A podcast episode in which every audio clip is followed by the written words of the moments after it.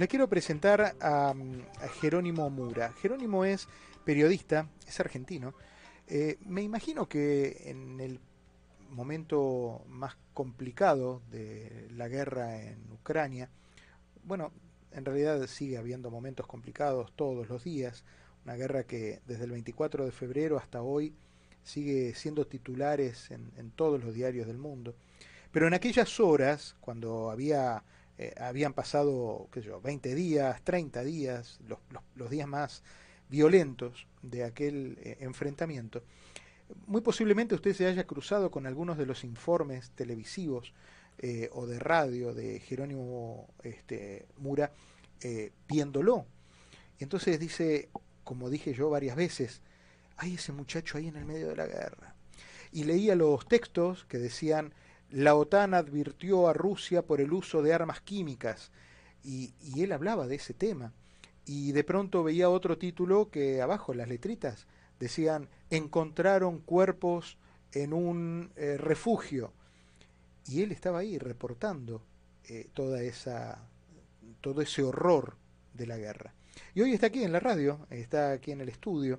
Bienvenido, Jerónimo, un gusto conocerte. Gracias, Diego, por la invitación. Un gusto conocerte y, la verdad mi respeto. Yo tengo una enorme valoración por, por los periodistas que como vos eh, anteponen de alguna manera su profesión a, a, sus deseos, porque en realidad si pudieras elegir, eh, tal vez la guerra no sería el lugar donde querrías estar, pero allí te lleva la profesión y allí vas y así enfrentás ese desafío. Sí, la verdad que es una situación terrible eh, estar eh, reportando desde ahí porque, bueno, primero uno nunca está preparado, salvo que uno se dedique exclusivamente a ser corresponsal de guerra, no era mi caso. Eh, yo era reportero en Buenos Aires, estaba todos los días en la calle, sabía lo que era cubrir situaciones de conflicto o de mucha tensión, nunca una guerra. Sí, porque te habrán tocado los piqueteros de Buenos Aires. que son... todo lo que te puedas imaginar, que puede incluso estar, digo, puede ser como una base de lo que puede llegar a pasar ahí, pero nunca armas de fuego, nunca misiles, eh, sí incendios, pero nunca una bomba.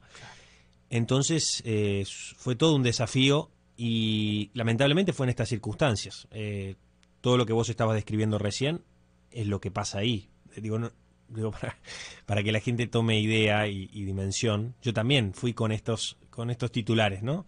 Encontraron ucranianos maniatados y torturados en un sótano, o rusos también, o soldados en las calles tirados. Digo, todo esto que, digo, cayó una bomba a 8 kilómetros del Palacio Presidencial. Esto pasa todos los días.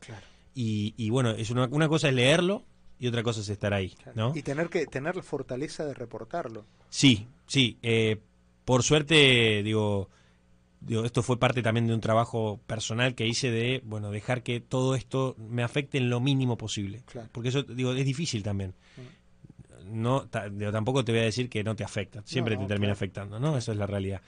Pero eh, fue parte también de un trabajo que hice internamente y lo mismo ocurrió con mi camarógrafo Jonathan Cott. En ese momento yo trabajaba para La Nación Más, estuvimos 20 días allá, eh, estuvimos la mitad en Polonia, Justamente en ese momento había ido Joe Biden, el presidente, hacia allá. Y eh, después estuvimos en Ucrania, llegamos hasta Kiev.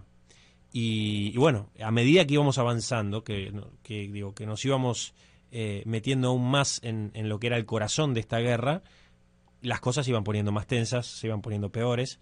Y bueno, eh, fue parte también de, como decía, ¿no? de, separar y decir, bueno, vamos a trabajar, vamos a hacerlo de la mejor manera que podamos, con prudencia, con rigurosidad periodística y bueno, hacerlo así, ¿no? Te veía en muchos de los informes con los eh, habituales eh, chalecos que dicen prensa, que están identificados como, gente de la prensa. Y pensaba, eh, esta guerra ha mostrado, sobre todo por parte de Rusia, que ha habido situaciones en las que han bombardeado edificios donde tenían escritos en el piso carteles que decían hospital, chicos, chicos, ¿no? Mm. Eh, y no les importaba y, ahí iban. Eh, y pensaba, el hecho de tener el, chaleco que te identificaba como prensa, ¿sentís que te, blindaba de alguna manera? ¿Te protegía o te exponía más? Mirá, no sé, no sé, la verdad que no lo sé. Eh, en un punto te, ayudaba a sortear los, los, retenes, las barricadas que había, pero igual también te hacía llamar la atención Yo, yo no, a ver, siempre se decía que los, que, los rusos, los espías rusos se disfrazaban de periodistas. Ah, mira. Entonces, era una desventaja en algún punto. Sospechaban de vos. Yo no parezco ruso.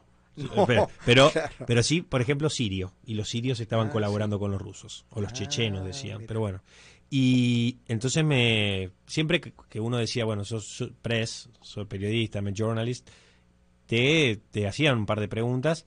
Lo importante era tener siempre a alguien del, del lugar que hablara el idioma, porque incluso no hablaban inglés, menos español. ¿Vos te manejabas en inglés vos? Sí, pero no muchos hablaban. Los soldados no, no hablaban inglés, muy pocos. ¿Y el traductor con el que vos Yo tenía un traductor. Ah, en Kiev yo tuve un traductor que él sí hablaba inglés, vivió un tiempo en Estados Unidos y nos ayudaba justamente a, a pasar esas situaciones. Pero imagínense, digo, en un contexto de guerra digo, no, no, se no se dan muchos espacios para charlar relajadamente. Vos ibas en el taxi o en el o, en, el, en el auto que habías alquilado, ibas con la ventanilla baja, o, sea, o, o ponele, llegabas a la barricada, tenías que bajar la ventanilla y ahí te ponían el arma en la cabeza y te decían quién sos. Y después, o sea, primero te, te apuntaban y te ponían el, eh, el Kalashnikov en la cabeza. Y ahí te decían, ¿quién sos vos? Vos después tenías que probar con eh, las credenciales, había una acreditación que hicimos en el Ministerio de Defensa de Ucrania y hay periodistas que les han pedido que les muestren la transmisión en vivo. A ver, ah, sos periodista, mostrame la transmisión en vivo. Mira, bueno, yo lo vi a Nelson Castro. Nelson Castro hizo eso. Le, había unos, unos, bueno, unos soldados que estaban siguiendo por internet la, la transmisión de, creo que era de TN, para que para comprobar que el, mismo señor Delgado que estaba hablando en una esquina era el que ellos estaban viendo por internet. Claro, es, es, una locura. Mirá, y ahora que me lo contás, me acuerdo de esa anécdota de haberlo visto a Nelson y, me parecía increíble que, tuvieran ese grado de, de manejos, ¿no? Con... Y pasa que, es, una, es una guerra también en donde hay muchas muchas artimañas, muchas cosas que digo, no, no es una guerra tradicional de un lado y del otro y, se enfrentan y se terminó. hay muchas cosas. Muchas cosas, muchas cosas. Hay mucha inteligencia y contrainteligencia, entonces sospechan de cualquiera. y, así fue, así nos recibió Ucrania. Cruzamos y, y un, escucha, e, era un, un señor de qué sé yo, 70 años, ponele, estaba en el medio de, un campo, entramos por, por el oeste, eh, por la frontera polaca y ahí en una localidad que se llama Yaborib, que está a unos 20 kilómetros del Lviv, que es la, ciudad más conocida quizá para, para los que vieron las transmisiones de la guerra, en Yaborib había caído una bomba hace unos días. Y entramos y un señor nos vio que estábamos intentando transmitir, salir en vivo desde ahí, en directo, y empezó a modular con un, con un handy, con un teléfono, a llamar, no, sabíamos a quién, nos imaginamos que era la policía. Le dijimos, press, press, somos de, de prensa, nos agarró el brazo, le agarró el brazo a mi camarógrafo y no, nos señaló el piso como diciendo, de acá no se van. Y tuvimos que quedarnos, estábamos con un traductor, ¿eh? estábamos con una persona que nos estaba acompañando, que nos ayudó a cruzar la frontera. Y no le importó, estábamos con la gente del diario Clarín de Buenos Aires. Y nos tuvimos que quedar ahí aproximadamente 45 minutos hasta que llegó esta persona, con una arma, obvio, revisó nuestros pasaportes y ahí nos dejó ir. Pero así, así nos recibió Ucrania. Digo, para que vean sospechan de todos. Y, la gente, no solo el, personal militar, ¿eh? o los civiles armados que también colaboran en el ejército. digo, el, hombre que está en su casa también llama a la policía. Lo mismo las mujeres, los chicos que quedaron hacen eso. Em, pensaba en, de vuelta en el, la identificación de prensa y muchos de los habitantes que van corriendo, tratando de salvar su vida, a veces se aferran a la gente de prensa buscando y sabiendo que ustedes van a poder salir, que ustedes llegan a la frontera y, se identifican y los dejan pasar. ¿Les, ¿Te pasó en algún momento esa, esa eh, identificación con alguna, alguno de los, de los habitantes de Ucrania que quisieran a través de ustedes buscar refugio en otros lados? Sí te, te encontrás con circunstancias en donde algún, alguna persona quiere digo, valerse de la herramienta que es un periodista o un medio como para contar su, su, experiencia, su situación, mostrar su casa, digo, para que no quede en una cuestión propagandística como, digo, uno desde afuera que no está, dice, bueno, para, Rusia dice esto, Ucrania dice el otro, que, ¿cuál es la verdad, no? Yo, yo estuve ahí, yo te lo puedo decir, digo, yo tocaba los agujeros en el, en el edificio, o sea, la bomba caía, la bomba caía. Después, bueno, hay que ver si, efectivamente esto lo hizo el Kremlin o no. Eh, eso obviamente yo no te lo puedo decir, pero los hechos son hechos y la gente quería que, eso digo, muchas veces se contara, que, se dijera. Sí, cuando, cuando hablabas con ellos te encontrabas con estas historias, pero después no es que ellos eh, la tenían más fácil si estaban con, con alguien de prensa. ¿eh? Por ejemplo, nosotros fuimos hasta Kiev, hasta Kiev desde, desde el en un tren. Ese tren no tenía vuelta, porque esa vuelta era prioritaria para los refugiados. Esa era la ruta de los refugiados. Era un tren que, digo, salía cada, cada tanto, salía lleno, lleno de, personas, y nosotros tuvimos que eh, pagarle un chofer para que nos traiga todo ese trayecto, que no, no, no fue en línea recta como cuando uno ve el mapa, tiene una línea recta entre el VIP y Kiev. Tuvo que irse hacia el sur, hacia la, hacia la otra frontera de Rumania, después subir, y un viaje que era de capaz de siete horas fue de once y así, y barricadas y controles y identificarnos. Y el miedo permanente, ¿no? Miedo, miedo, sí, sí. Miedo yo, miedo mi familia, miedo todos, mis conocidos. Claro. Em, era estar en el medio del tren y, por ejemplo, a mitad de la noche se paró el tren, se escucharon unos disparos a lo lejos, empezó a sonar la sirena antiaérea, no había un refugio para, para protegernos y se escuchaba que, que los disparos daban contra algo. Y era, era relativamente cerca, porque los escuchabas en el medio de la noche fría de, Ucrania. Y decía, bueno, yo decía, bueno, si es acá, es acá. es así, porque eh, es, es, lo que sentís y, bueno, y estás como también eh, a la deriva, porque hasta no estar en un lugar seguro, digo, las probabilidades de que pase algo son muy altas. son muy altas. Porque yo llegué aquí y yo estaba a 200 metros del Palacio Presidencial donde estaba Volodymyr Zelensky, el presidente ucraniano. Eso era un blanco, ¿no? Era un blanco donde caían todas las noches misiles, pero había una base antiaérea que fue la que donó el gobierno de Estados Unidos, antimisiles, que, que, lo protegía Zelensky. Entonces tenía ciertas garantías de seguridad, ¿no? Mucho, mucho control, mucha rigurosidad en esa, en esa zona. Pero vos te alejabas 10 kilómetros y las bombas caían, los misiles caían. Y, y bueno, es parte también de, de saber y con mucha cautela, con mucho cuidado, manejarse y reportar de la mejor manera posible. Hubo periodistas que murieron por no saber, por decir, mira, ayer, cayó una bomba ahí, vamos ahí a, reportar desde ahí, vamos a transmitir en directo desde ahí, y pisaban una mina y se terminó todo. Dios mío. O, o no sabían que ese pueblo que, cuando vos te llega la información, Ucrania recuperó el pueblo tal, o la ciudad tal, eh, vos decías, bueno, entonces voy ahí y muestro, porque yo estoy con los soldados ucranianos.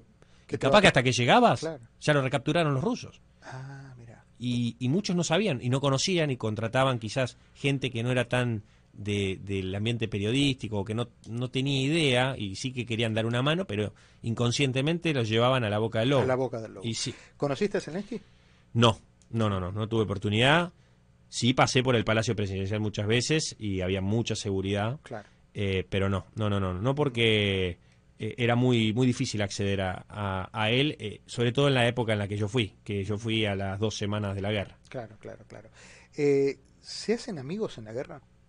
Yo creo que sí, yo creo que sí. con, la, con la gente que te da una mano, con otros periodistas también, y yo creo que entre ellos también. Es, es increíble no hay, no hay diferencias. Y esto también me lleva a mí a, reflexionar, cuando uno está acá o en, otro lugar del mundo también, ¿no? Que, que, no está atravesando una guerra, uno siempre, viste, tiene diferencias con otra persona, puede, pero ahí es, había un sentimiento de hermandad, de patriotismo que cualquier diferencia quedaba a un lado. Y veías que gente de distintas regiones, gente que podía no tener los mismos gustos o las preferencias políticas, estaban todos unidos en lo que era la defensa del territorio y, dispuestos a, a, morir si era digo por, por, por, un líder que era Zelensky, que muchos no estaban de acuerdo cuando, cuando fueron las elecciones, pero ya estaba ahí al frente y se la bancó y dijo yo me quedo acá. Y dijeron, bueno, mira, este se quedó al frente del gobierno, nosotros nos vamos a quedar también acá a defender lo nuestro. Así que e, eso es un poco lo que... Lo aceptaron como un líder, lo reconocieron como un líder. Claro. Y se alinearon, porque podría haber sido...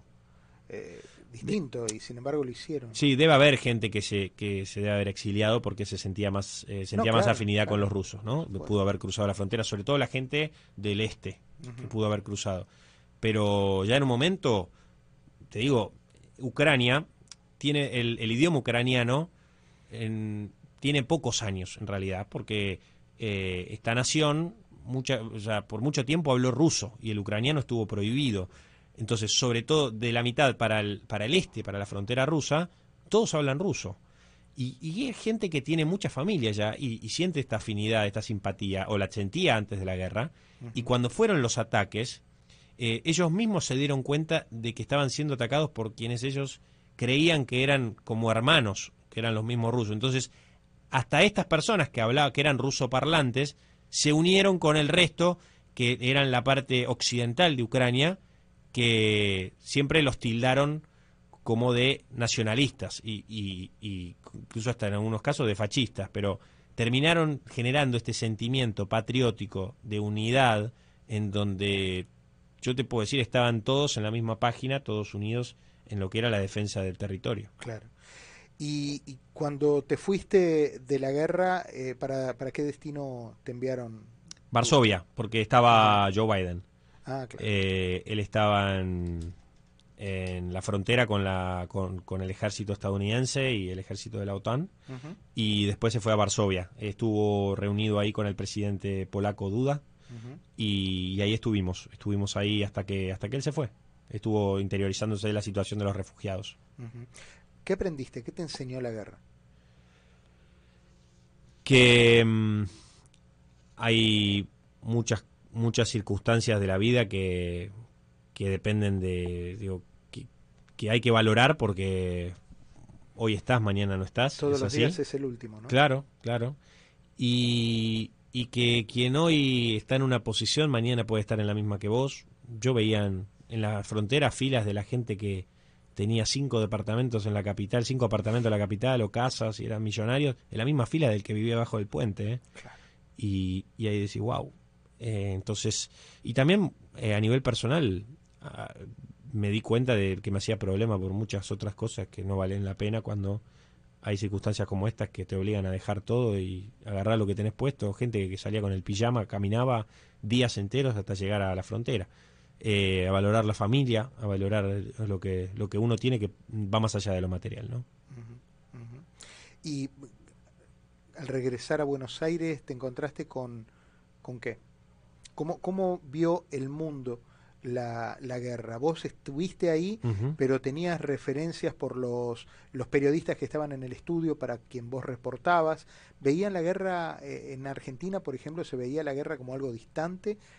O, vos a veces llegabas y te parabas en el medio de la 9 de julio y decías, si esta gente supiera que se están haciendo lío por esto y en realidad hace dos días estaba viendo cómo mataban a un tipo con un misil. Sí, sí, es que es así, es así. Eh, yo no, no, no podía creer que tres días después protestaban por cualquier cosa que, digo, en Buenos Aires hay muchas protestas, vos sabés, eh, todos los días a toda hora, ¿no? Y, eh, hay, hay cosas que son, digo, que puede ser que estén justificadas y hay cosas que no tienen ningún sentido.